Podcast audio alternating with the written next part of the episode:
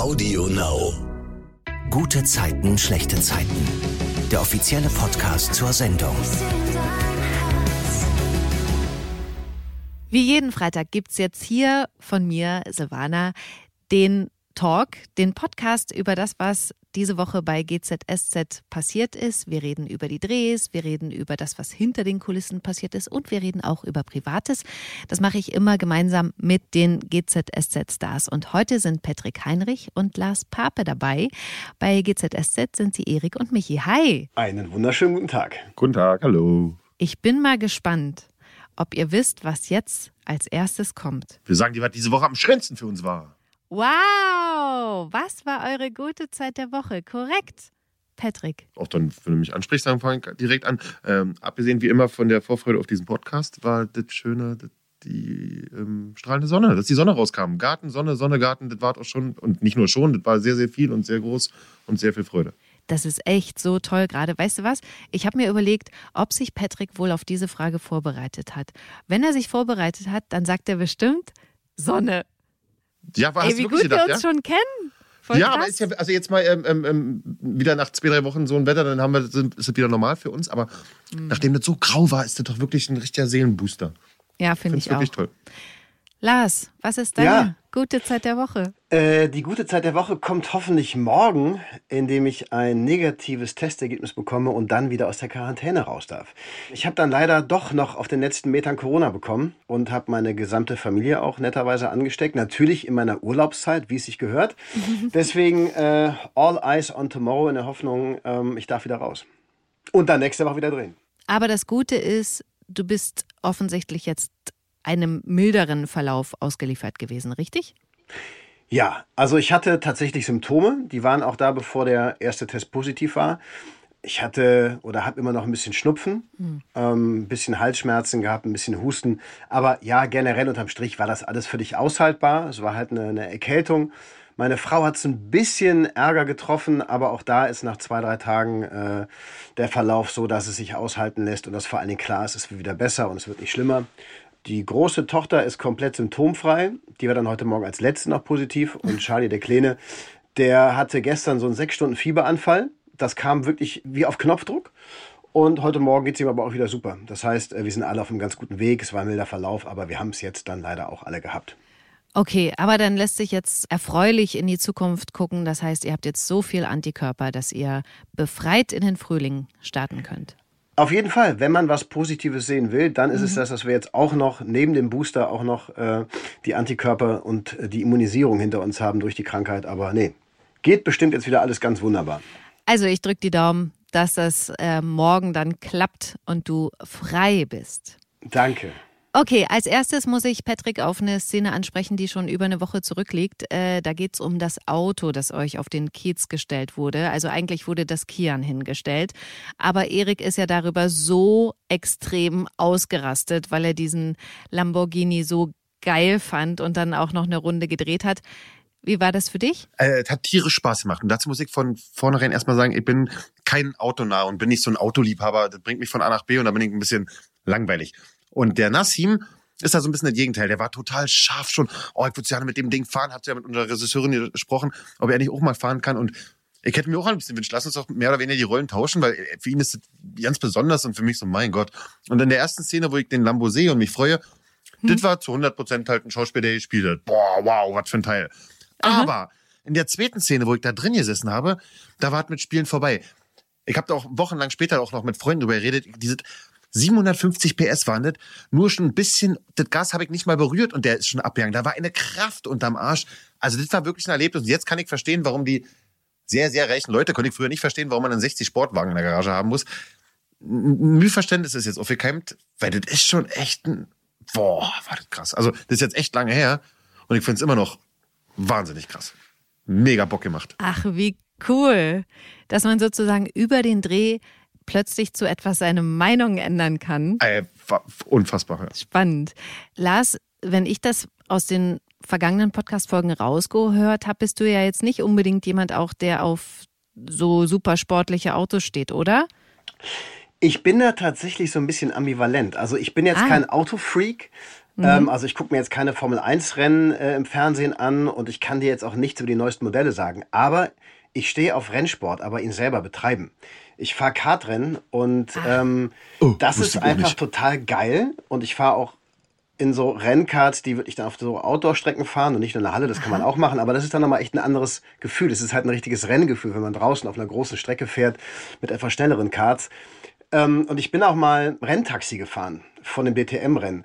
Und das ist, wenn du wirklich in einem richtigen Rennwagen sitzt, als Beifahrer, mit einem richtigen Rennfahrer quasi vor den richtigen Rennen darf man dann so drei Runden fahren. Ach. Und dieses Gefühl der Beschleunigung, das ist genau das, was Patrick gerade meinte. Wenn du in so einem Auto sitzt, was einfach so unfassbar viel PS hat, das ist mächtig.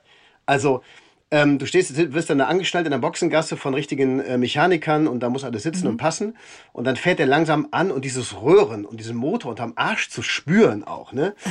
und äh, wenn er dann Gas gibt, wenn er aus der Boxengasse rausgerollt ist und dann Gas gibt, das ist wirklich krass. Und das ist auch geil. Ja. Ne? Also mir kannst du mit irgendwie äh, Automessen das interessiert mich überhaupt nicht, aber selber fahren oder auch selber mitgefahren werden in so einem Rennauto, das ist schon geil. Und deswegen kann ich das voll verstehen, wenn man in so einem Lamborghini drin sitzt und der Motor da angeht, das ist schon geil. Aber sag mal, bei Patrick hat er auch gerade gesagt, das wusste er auch nicht, dass du Kart fährst. Wie lange machst du das schon? Ähm, das erste Rennen bin ich gefahren, da lebte mein Papa noch, das war so ungefähr 2000.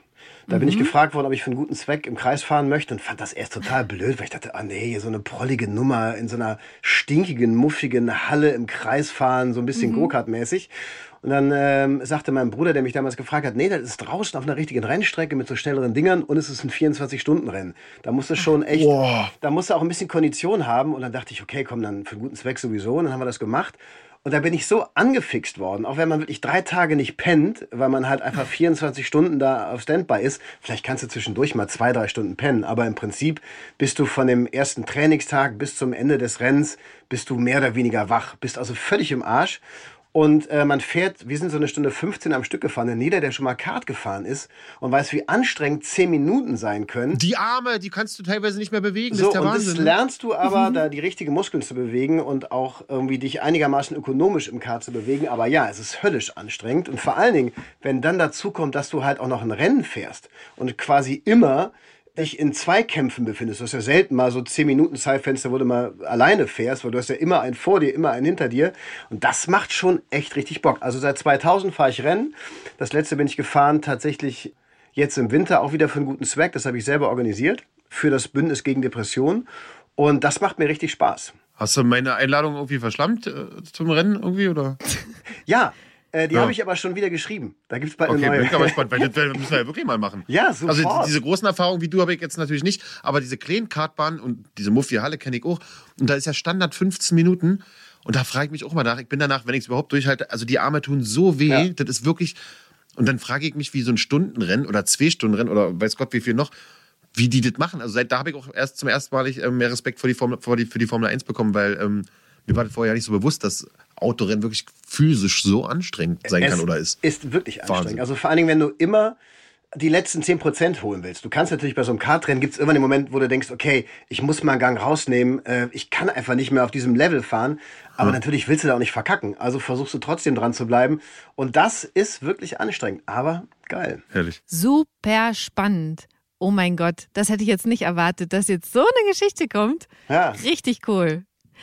Okay, gucken wir mal auf die Woche. Bei GZSZ war es ja die Woche so, dass Erik mitbekommt, wie Toni Daten über Kian abfragt und darauf äh, spricht er sie dann auch an. Patrick, was antwortet sie? Toni antwortete gleich wie immer, dass sie mal wieder ein Gefühl slash einen Verdacht hat, mhm.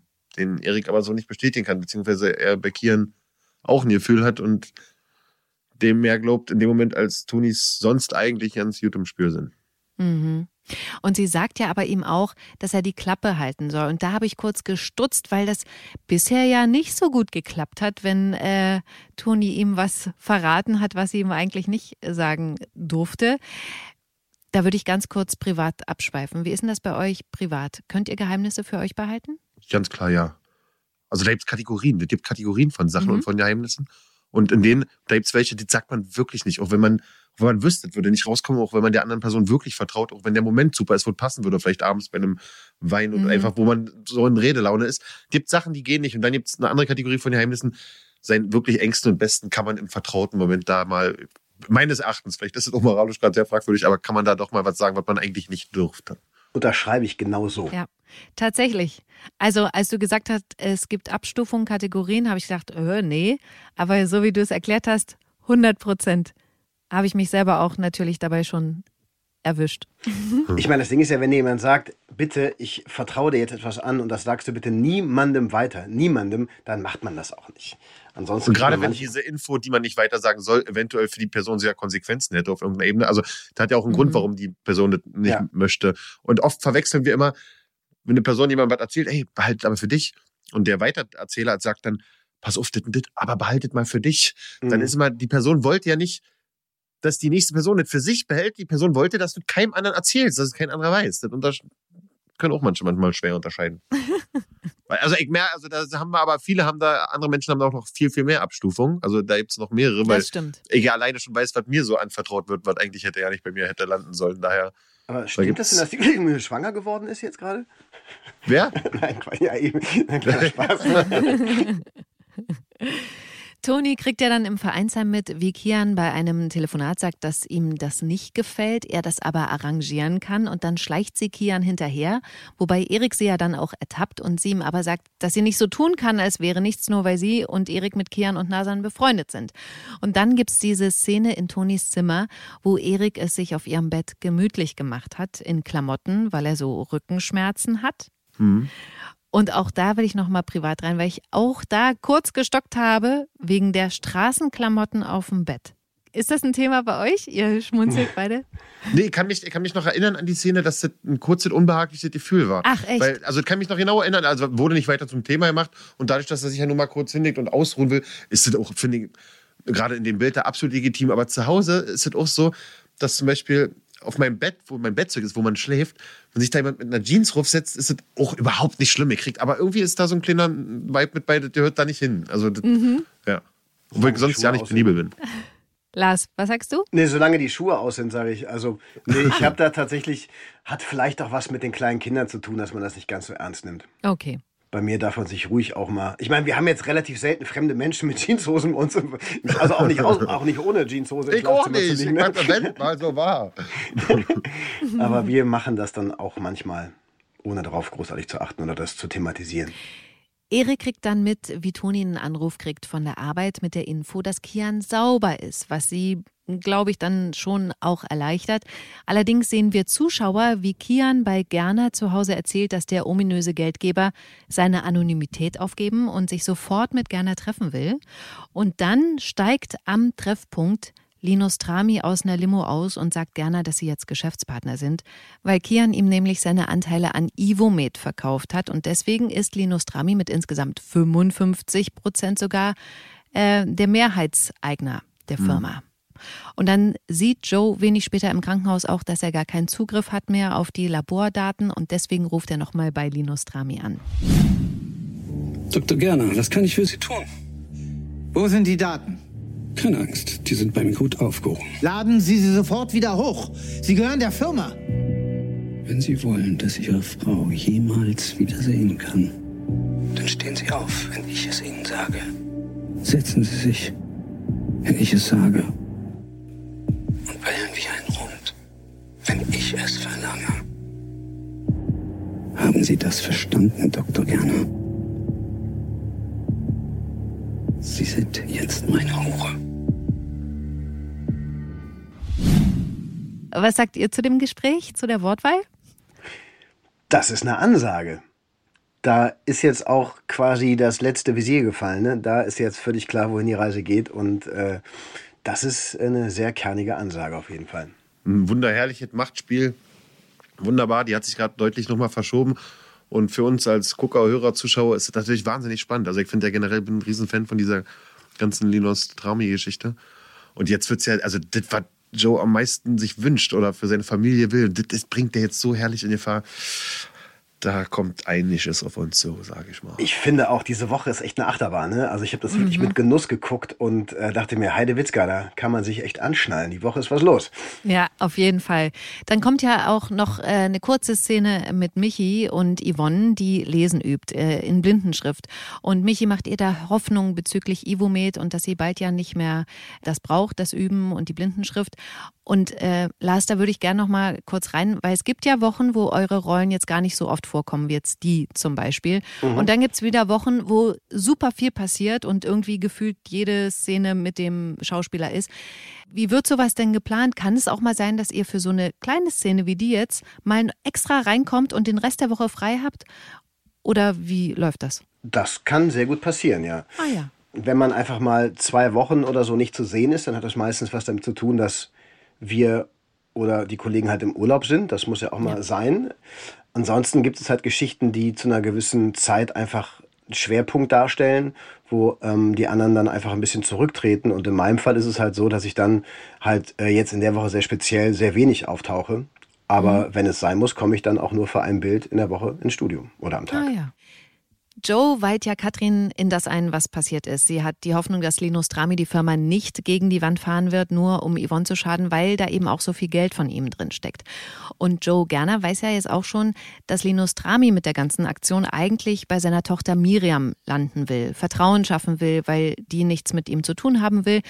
Und äh, deswegen, um eben das zu unterstreichen, dass er jetzt ein guter geworden ist, in Anführungsstrichen, zwingt Linus Trami Joe eine Pressekonferenz einzuberufen. Und dann geben die beiden über das Internet diese Erklärung eben ab. Linus Trami erzählt, dass er im Gefängnis nachgedacht hat über das, was er seinen Opfern angetan hat und wie er das wieder gut machen kann.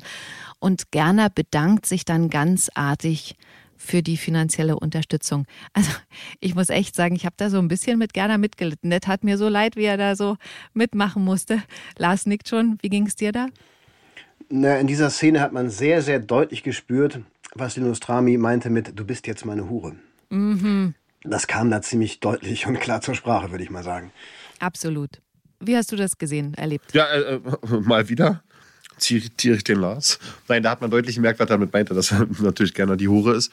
Und ich habe vielmehr aus Eriks Richtung gedacht, oh Mann, das wird Toni doch wieder auf den Plan werfen. Oh Mann, oh Mann. Das waren meine Gedanken eigentlich eher. Kian hat das Ganze auch online gesehen und entschuldigt sich dann bei Gerne auf der Straße. Er sagt, dass das für ihn nur ein Business-Deal war. Aber Joe flippt natürlich aus. Er ist vor allem enttäuscht, weil er Kian ja sogar zu sich nach Hause eingeladen hat und ihn ja auch früher schon gefragt hat, ob er ihm vertrauen kann. Und Gerner droht Kian dann, dass er sich mit dem Falschen angelegt hat, was wiederum Nasan dann hört. Und hier schließt sich ja dann der Bogen zu Erik und Toni. Patrick, erzähl mal bitte, was Nasan bei Toni und Erik zu Hause erfährt, die ja gerade diese Pressekonferenz auch gesehen haben. Eigentlich erfährt Toni was von Nasan, nämlich dass, äh, äh, dass Gerner und Linus Trami sich gestritten haben, dass Gerner jetzt einen Hals auf ähm, Kian hat und auch, dass ähm, Linus Trami da jetzt Anteilseigner ist, was sie auch schon total komisch findet. Also da ist ja ganz deutlich, dass da nun was natürlich im, im, im Busch ist. Und Nasan erfährt ja dann eben über Toni, was das eigentlich für ein krimineller Typ ist. Das wusste die ja gar nicht. Nee, sie weiß ja sowieso mehr oder weniger gar nichts, was Kian beruflich nee. macht oder mit wem. Da probiert er ja ganz gut, äh, ja, das voneinander zu trennen. Und man muss sagen, das war ja, wo, wo, wo Gerner eben ihn konfrontiert, den Kian. Für, also für jeden Gerner-Fan, der hat natürlich wahrscheinlich Kian in dem Moment gehasst, weil was der da gemacht hat, der hat ja nun die ganze Hoffnung ja. erstmal auf, auf Eis gelegt. Aber andersrum, das ist so ein typisches, wo man wieder beide Seiten verstehen kann, der der arme Bengel, der wollte ja nicht. Der hat sich doch eigentlich dagegen gewehrt. Der konnte ja nun wirklich nicht machen. Also, um das mal kurz zu erwähnen, das hat mir wirklich. Also, was wäre die Alternative für den Kian gewesen? Als ethisch, moralisch sauberer Mensch. Was hätte er denn da machen können? Du meinst, weil Linus Trami ihn mit Nasan unter Druck gesetzt hat, oder? Ja, ja, und, und, er weiß ja auch, wozu der, das war ja nur eine Kleinigkeit, also er weiß ja, wozu der fähig ist. Und, und er liebt Nasan. So, was ist jetzt seine Alternative? Ein fremdes Schicksal, da ist eine Frau blind, die vielleicht sehen könnte, ist ja mehr oder weniger, es bleibt ein fremdes Schicksal oder das Schicksal seiner gerade Frau, mit der er in Lauf ist. Also deswegen kann man ihn da so linkt das ist, aber wüsste nicht, was er hätte machen sollen. Mhm. Ja, ich finde es auch tatsächlich nachvollziehbar, obwohl es schlimm ist, aber ja, menschlich. Ja, genau. Um es abzukürzen, Toni und Erik kriegen ja dann wieder Stress, weil er sie erwischt, wie sie die Chance nutzt, als Kians Handy unbeachtet rumliegt und das gerade an sich nehmen will. Patrick, erzähl mal, wie das verläuft, das Gespräch. Ja, das ist so ein bisschen wie, als wenn der, wenn der Papa seine Tochter oder der, der große Bruder die kleine Schwester erwischt. Haben wir nicht gerade darüber geredet? Mhm. Also erstmal wirklich, also als ob sie ihm nicht zugehört hat und, und er, Erik macht da wirklich erstens Sorge, dass sie sich da irgendwie also sie, sie erfindet es auch frech gegenüber Kian. Wir sind Freunde und das gehört sich ja generell nicht. Also, dass man in andere Handys rumschnüffelt, was soll ja. das? Ein offensichtliches Hintergehen ohne aus Eriks Sicht hinreichendem Anlass dazu. Lass der Toni, also das ist schon kacke. Ja. Ich fand cool, dass Toni ihn fragt, ob er eigentlich weiß, was, hm. was dieses Import-Export soll. Also was er eigentlich transportiert, was ja Erik nicht beantworten kann. Nee, das ist halt, genau, aber es ist ja auch viel Kauderwelsch. Also Kian quatscht ja nur Container da, Import da. Also da sieht man ja, ja tatsächlich noch nicht durch. So würde sich das ja auch von jemandem anhören, der wirklich saubere Geschäfte macht. Also aus Eriks Perspektive natürlich. Mhm. Und natürlich, wo Toni dann fragt, merkt er auch, okay, er weiß, dass er eigentlich nichts weiß. Was ja trotzdem nicht gleich heißt, dass er schuldig ist. Sie hatten ja das kontrolliert stimmt. und hat ja auch nichts gewusst. Also irgendwann ist ja mal gut. Wenn man tausendmal sagt, man findet nicht, der ist unschuldig, ist Erik der Meinung, lasst doch den armen Bengel auch mal in Ruhe. Mhm. Ich finde es dann auch eine ganz unangenehme Situation für Toni, als sie zu vier zusammen bei Kian und Nasan sitzen und Kian sich so bedankt für die Hilfe beim Umzug von Nasan zu ihm. Und auch, dass sie überhaupt Trauzeugen waren. Und dann lädt er sie sogar noch in die Schweiz ein zum Skifahren. Boah, da habe ich so gedacht. Das war wirklich, und, und aus Eriks Perspektive muss er ja schon fast hoffen, dass Kian schuldig ist damit die ganze Show sehr wenigstens Sinn hatte. Weil wenn er unschuldig ist, womit von Erik ja aussieht, dann steht ja, also dann ist die Freundschaft natürlich, also dann geht es nicht so weiter. Das ist ja dann ja. ein schöner Bruch, der drin ist. Weil hier das Thema Skifahren ist, habe ich tatsächlich direkt an Lars gedacht. Lars war diesen Winter nicht nur einmal Skifahren. Und dann habe ich gedacht, hier bietet sich die private Frage an. Was verbindest du mit solchen Urlauben? Was bedeutet Skifahren für dich? Skifahren ist tatsächlich der Sport, für den ich mich mein Leben lang am meisten begeistern konnte. Mhm. Mir bringt Skifahren äh, ein Gefühl von Freiheit. Ich liebe die Berge, ich liebe das draußen an der Natur oder in der Natur Sport zu machen. Es gibt für mich einfach kein schöneres Panorama, als in den Bergen zu sein. Und ähm, Skifahren ist für mich deswegen ein unglaublich toller Sport, weil man seine Grenzen nach hinten oder nach oben immer selber weiter verschieben kann. Wenn du das mit Fußballspielen vergleichst, wenn einer kein Talent hat, Fußball zu spielen, ist einfach das Ende der Fahnenstange irgendwann erreicht. Mhm. Ne, du kannst, ich werde nie höher als Bezirksliga spielen, weil mein Talent nicht ausreicht. Kannst du dich strecken und dehnen, wie du willst, du wirst nie besser und talentierter sein. Beim Skifahren ist es so, du kannst das ganz entspannt betreiben und mit deinen Kindern auf dem Idiotenhügel fahren und ganz easy einfach nur ein bisschen frische Luft schnappen. Du kannst aber auch einfach den Bogen schon immer noch ein Stückchen weiter ausreizen. Du kannst ins Gelände gehen, du kannst springen gehen, du kannst Freestyle machen, du kannst schnell fahren, das ist halt mein Ding. Ich war immer jemand, der auf Geschwindigkeit steht, deswegen vielleicht auch die Affinität zum Kartfahren mir war es immer wichtig, gute und schnelle Ski zu haben, um halt irgendwie auch ähm, die, die Qualität dieser bestimmten Ski dann in dieser hohen Geschwindigkeit ausreizen zu können. Also das ist für mich einfach ein Gefühl der Freiheit, auf dem Ski schnell unterwegs zu sein und in der Natur zu sein. Abgesehen davon ist es natürlich auch eine gesellschaftliche Geschichte. Man ist immer mit der Familie oder mit Freunden in den Bergen, selten mhm. alleine. Aber auch das habe ich gemacht, einfach nur um in den Bergen zu sein. Und für mich ist es Natürlich auch ein Stück weit Kindheitserinnerung, weil ich mit meiner Familie, mit meinen Eltern früher immer Skifahren war. Wir waren immer Weihnachten und Ostern Skifahren, obwohl meine Mama kein Ski gefahren ist, mein Papa aber passionierter Skifahrer war. Das versuche ich jetzt auch ein bisschen hier in unsere Familie zu bringen, wobei meine Frau nicht so eine passionierte Skifahrerin ist und die das mehr oder weniger mir zuliebe macht. Mhm. Bei Juli, bei unserer Tochter, hat schon funktioniert. Die ist jetzt auch richtig gut unterwegs mit sieben auf dem Ski. Charlie wird dann nächstes Jahr mal rangeführt, wenn er Bock hat. Ne, das muss ja auch immer alles äh, im Rahmen und natürlich freiwillig bleiben. Die sollen da Spaß dran haben und äh, da darf kein Ehrgeiz von außen irgendwie zu sehr an dem, an dem Spaßfaktor kratzen. Aber ähm, ja, ich bin einfach wirklich wahnsinnig gerne in den Bergen. Ich bin gerade richtig baff von Lars, weil ich hier alles erfahre. Von dem Kart wusste ich nicht. Ich habe zwar irgendwo auf Instagram mitgekriegt, dass du im Skiurlaub warst, aber ich dachte, du bist ein bisschen Schlitten fahren, so wie man halt. Aber krass, dass du das alles so drauf hast und machst und kannst. Das, also ich würde auch tatsächlich behaupten, dass äh, ich mache zwar eine Menge Sport und viele Sportarten, aber das Einzige, was ich wirklich einigermaßen kann, ist Skifahren. Ich habe, als ich in Freiburg auf der Schauspielschule war, auch dann äh, meinen Anwärter Skilehrerschein gemacht im Schwarzwald und so. Und, Ach, Lehrer ähm, bist du auch? Naja, das ist jetzt auch schon ein paar Jährchen her. Es gibt ja immer diesen Anwärter, wo du dann im Prinzip erstmal die ganzen Kinder unterrichten darfst. Das habe ich damals gemacht ja, dann ist das auch ein bisschen auf der Strecke. Also ich könnte jetzt heute äh, nicht mehr unterrichten, weil sich natürlich auch alles ein bisschen weiterentwickelt hat. Aber ja, ja, da war ich, das ist jetzt aber auch schon äh, dezente 27 Jahre her. Aber sag mal, fährst du dann auch schwarze Piste? Ich unterteile das nicht in schwarz, Okay. blau oder rot. Ich fahre ich schon, ich fahre nur blau. Nee, ich fahre überall runter und für mich ist eher wichtig, dass ich, also ich fahre auch immer zu so Zeiten, wo möglichst wenig los ist.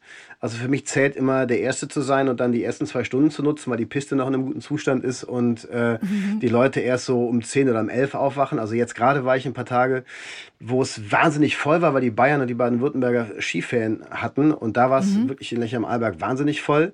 Als wir jetzt in den Berliner Skiferien waren mit der Familie, da war nichts los. Und da konntest du astrein morgens einfach drei Stunden alleine fahren. Da konntest du auch ein bisschen schneller fahren, weil einfach niemand auf der Piste war. Ich fahre natürlich wahnsinnig vorausschauend. Also ich würde jetzt nicht einfach heizen auf Kosten anderer, sondern ich gucke schon, was ist da möglich und was nicht. Zumal ich jetzt eh sowieso kein Risiko eingehe. Also A durch den Job und B durch die Kinder nicht.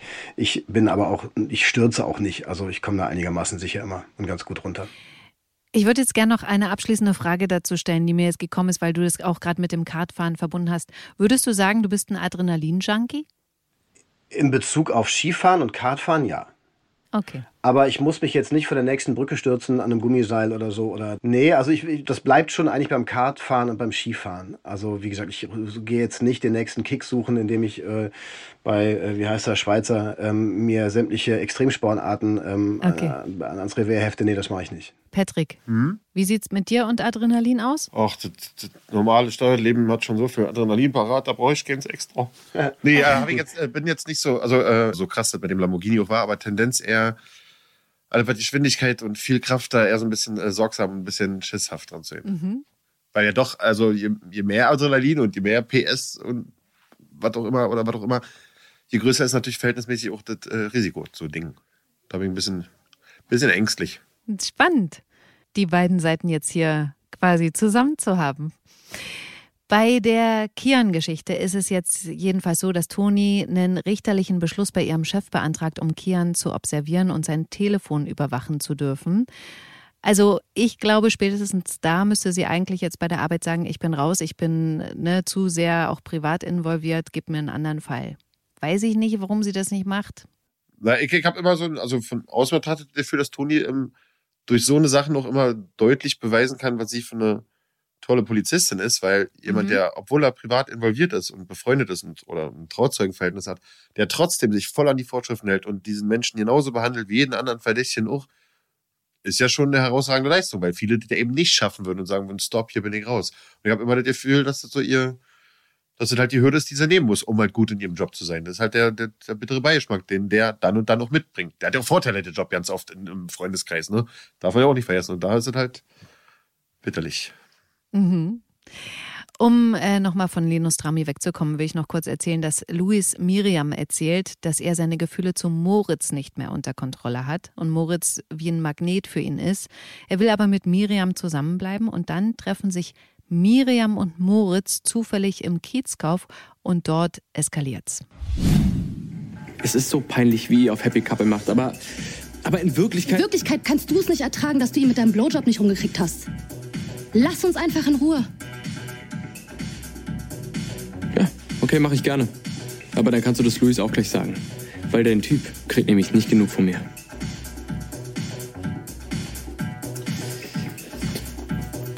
Wir. Wir hatten letzte Woche Sex. In eurem Bett. Also zu dieser Szene muss ich gleich sagen, was mir als erstes einfällt, äh, beim Gucken habe ich noch gedacht, Lennart Borchardt, boah, Respekt, das hat er so geil gespielt. Also diese, also da habe ich richtig, fand ich richtig, richtig, richtig stark. Mit einem Druck dahinter, mit einer Klarheit, mit einer, oh, das war einfach toll. Ganz, ganz, das hat richtig gesessen. Das hat richtig, also Ja. für den Zuschauer sowohl als auch für, äh, für Miriam. Ja, toll. Lars guckt auch voll stolz. Ja, ist ja mein Sohn. Das soll ich sagen. Ja. Macht er gut. Macht er gut. Nee, die spielen das beide auch ganz, ganz toll. Ich finde eh die Ja. Geschichte zwischen den beiden, finde ich auch sehr schön erzählt. Und äh, Marc wie auch Lenny spielen das beide wirklich ganz toll. Man kann ja gar nicht so richtig einsteigen. Man kennt zwar natürlich Liebeskummer und, und weiß, wie es ist, wenn eine Liebe unerreicht ist. Aber in dem Fall ist es ja noch einfach das Thema, bin ich vielleicht schwul oder nicht?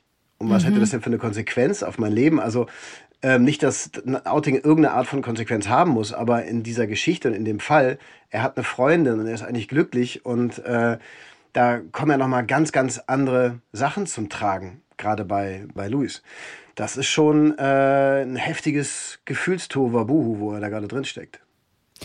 Und es ist ja für Miriam genauso ein Tohuwabu, weil du es gerade sagst, weil die weiß es ja jetzt, dass die beiden Sex im Bett hatten, aber sie sagt es Luis nicht, dass sie das weiß, sondern will jetzt ganz schnell mit ihm verreisen, einfach weg von den Problemen mit dem Bulli nach Kroatien.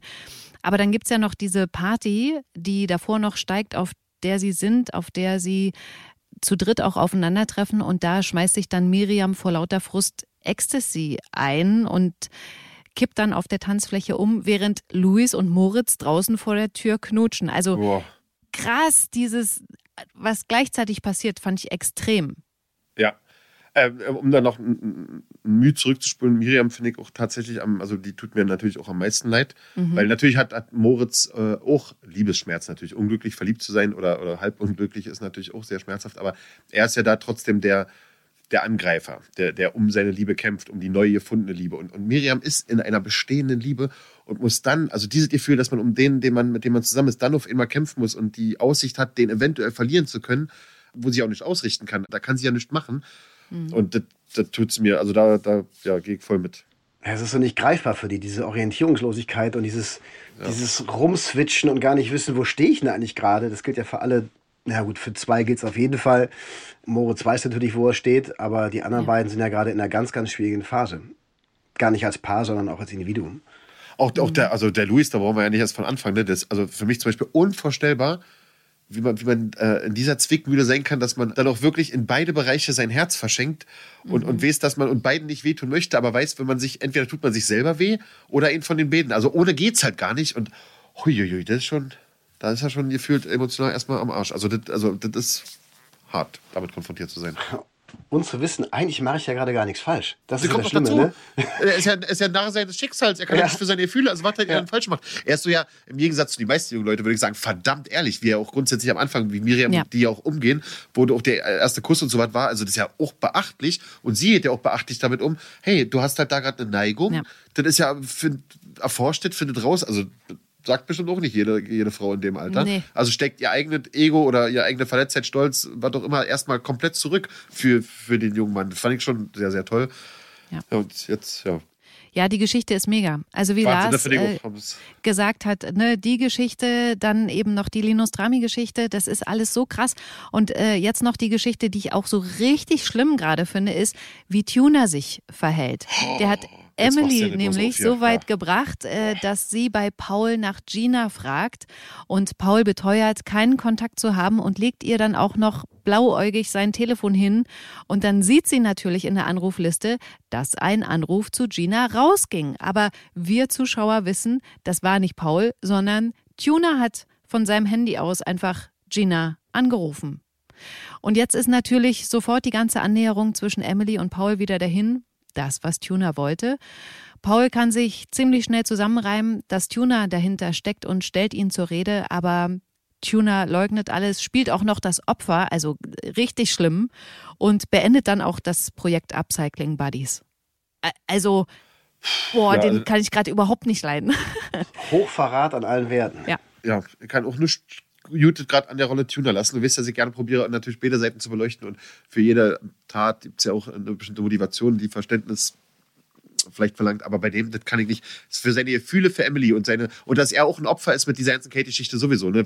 Ja. Also ein kleines Mädchen zu haben, acht Jahre nicht zu wissen, dass man der Vater ist und jetzt auch nur so einen halben spielen zu dürfen. Also da ist ja auch der arme, arme Tuner. Aber in dem Fall ist das nur Link. Also was will er, nur weil er Emily will auf so eine Intrige sein, sein also bei, gerade bei Freunden ist ja sowas nun mal sowieso No-Go und dann auch so holt, selbst wenn er damit Erfolg hat, dann ist er mit Emily zusammen, was darauf basiert, dass er Paul darin, also das ist so, so mies und dann natürlich, wo er Paul gegenübersteht, nochmal mies, dass er da nicht den Mund aufmacht, ähm, bin gespannt, wie das aussieht, ob er sich äh, da rein als Mensch nochmal fängt, aber das ist die unterste Nummer. Das ist, pfui. Also, da, da hat richtig geschafft, die haben, also da hat äh, Chapeau an Thomas Drexler hat richtig geschafft, mich sauer zu machen mit dem. Fängt richtig, sagte, diese linke Bazille, also wirklich, Ja. das hat er das wirklich in mir ausgelöst. Wahnsinn. Na, vor allen Dingen, das, was du gerade gesagt hast, es gab diesen Punkt, da hätte er in den Zug einsteigen können und mitfahren können und sagen können, okay, pass auf, ja, ich habe Scheiße gebaut, es tut mir leid, ich bin verknallt, ich wollte euch an den Karren fahren, aber es ist alles Bullshit, wollte ich nicht. Und als dieser Zug an ihm vorbeigefahren ist und du wusstest, okay, jetzt ist der Point of No Return überschritten, es gibt kein Zurück mehr. Er hat immer noch nicht die Eier zu sagen, ich habe einen Fehler gemacht, sondern Mhm. er bleibt dabei. Und das ist so krass gewesen, wo du als Zuschauer merkst, okay, er will es jetzt wissen, er geht keinen Schritt zurück, er gibt nichts zu. Ab jetzt gibt es einfach kein Zurück mehr. Das fand ich einen ganz, ganz schlimmen Moment, äh, auch als Zuschauer, wo du mitfühlst, okay, ich bin jetzt echt mal gespannt, wohin die Reise noch geht. Ja, also sehr, sehr, eigentlich auch wiederum sehr realistisch und sehr, sehr, wie sagt man jetzt, fehlt mir das Wort, ähm, ernüchternd, wie, wie es halt im Leben so ist, ne? dass gerade selbst, dass selbst Freundschaften, auf die man eigentlich bauen sollte und auf die man sich verlassen könnte, dass man halt davon nicht geschützt ist, dass der, die Art Mensch ja doch irgendwo manchmal in allen von uns schlummert. Also das selbst, also wie schlimm das ist, dass selbst Tuna, äh, selbst seinen besten Kumpel, dass er da keinen Halt vorgibt, finde ich Wahnsinn. Also Paul sollte doch zumindest Tuna gegenüber sollte doch eh ein Mensch in seinem Leben sein, neben dem, neben dem er ganz entspannt sitzen kann, atmen kann. Auch vorher die Vorwürfe über sein Fremdgehen von Tuna fand ich auch schon sehr Zeigefinger, Moralapostelmäßig von oben. Als Kumpel darf man doch auch daneben stehen und mal ganz kurz, Alter, was war denn los? Hat der Sack so gejuckt oder was? Also kann man doch auch, und zumindest, dass man als Kumpel, als Mann ein Verständnis dafür hat. Keine Toleranz oder keine Akzeptanz, man kann es ja blöd finden, um Gottes Willen, aber wie das passiert, ist, ist uns ja nun allen klar. Also da ist man ja auch kein Ungeheuer deswegen jetzt, also kein per se schlechter Mensch. Und wie er da auf ihm eingeht, ja, du hast das verkackt, hättest dir vorher überlegen sollen, fand ich auch viel zu, ja, Ja, krass, der sieht halt wirklich nur sich. Und das finde ich so befremdlich. Ich habe mich ja äh, nach diesem ganzen Drama auch wirklich über die Philipp-Story gefreut, ähm, wie er da mit Nihat und John im Mauerwerk Drinks testet und sie sind so gut angetrunken und ich, ich hatte so Spaß dran, denen zuzusehen, wie sie so betrunken eben sind und Spaß haben. Und obwohl ja diese Story auch ernst ist, weil Philipp ja Liebeskummer hat wegen Sunny. Aber da ist es ja am Ende so, dass Philipp in seinem betrunkenen Kopf eine Sprachnachricht an Sunny schickt. Ganz ähm, kontrolliert spricht er da. Und John redet ihm dann da dazwischen und sagt ihm, der soll Sunny einfach sagen, dass er sie will und zu blöde war. Und äh, das ist auf der Aufnahme drauf, die er dann abschickt. Und äh, ja, raus ist sie. Ich habe gerade das Bedürfnis, hier so ein bisschen zu widersprechen, weil du meintest am Anfang, er ist ja auch ein ernstes Thema, der liebt sie auch. Also er findet Sunny toll und jetzt toll und jetzt, wo er wieder da ist, äh, hat er auch Lust, da wieder anzuknüpfen, wo vielleicht vorher, aber der ist nach Argentinien, hat einfach verlängert, ohne mit ihr.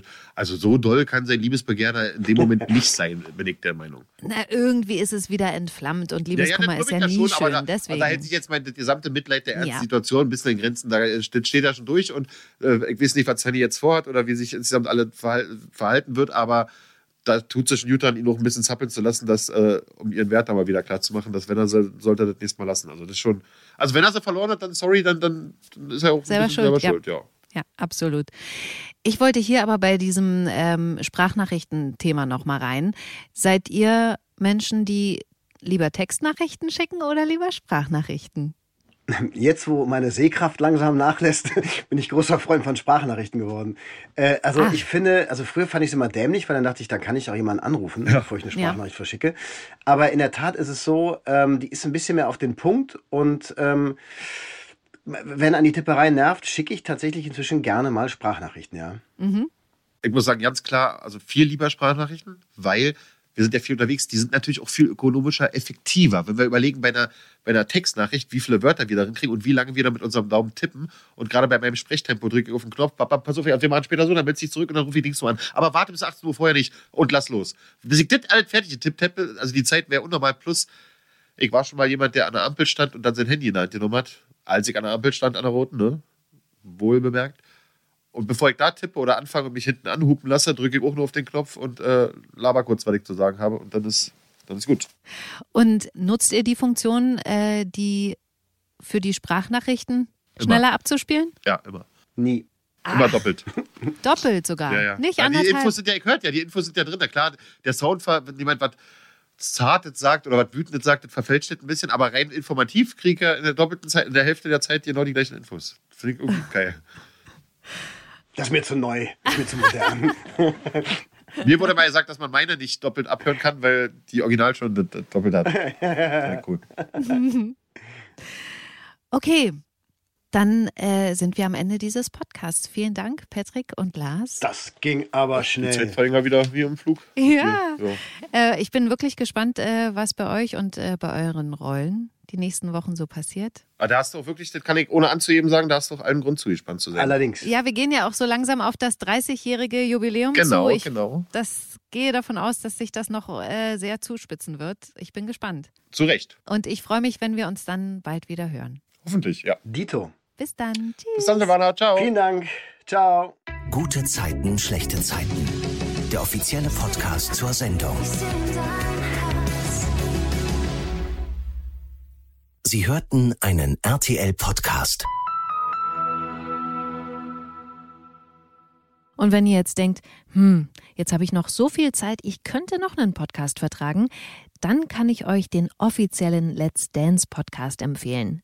Hallo, hier ist Martin Tietjen vom Let's Dance Podcast. Jeden Samstag darf ich ja gemeinsam mit einem ehemaligen Star der Show oder einem Profi die Geschehnisse der Shows bequatschen und euch ganz exklusiv hinter die Kulissen von Let's Dance mitnehmen. Wer hat überrascht? Wer ist rausgeflogen? Wer sind die Profitänzer und Tänzerinnen? Und warum, um alles in der Welt, guckt der Lambi eigentlich immer so grimmig? Das alles gibt's jetzt hier bei Let's Dance, der Podcast, ganz exklusiv nur für euch bei Audio Now. Audio Now.